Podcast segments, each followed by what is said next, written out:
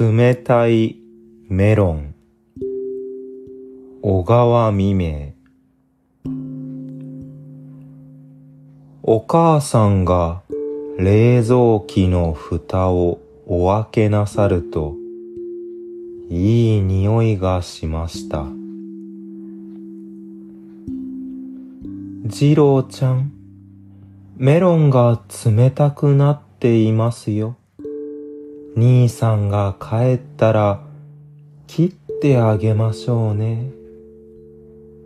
とおっしゃいました。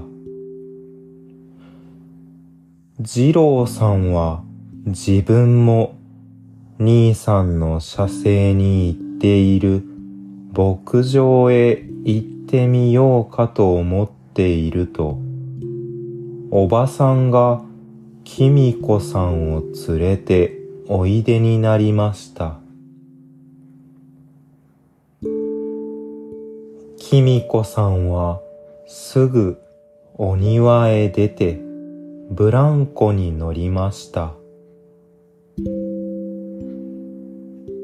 二郎さんはバケツの中のカニをきみこさんに見せてやりました。メロンを切りましたからいらっしゃい。とお母さんがお呼びになりました。二人は飛んできました。この冷たいのを兄さんにやりたいなぁ。と、二郎さんが言うと、まあ、関心なこと。と、おばさんがお褒めになりました。お母さんはメロンをバスケットに入れてくださいました。私も一緒に、と、きみこさんは二輪車の後ろに乗りました。二郎さんはスピードを出して走りました。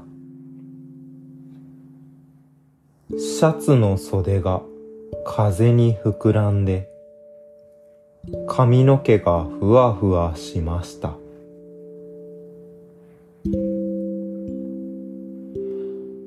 メロンを持ってきた。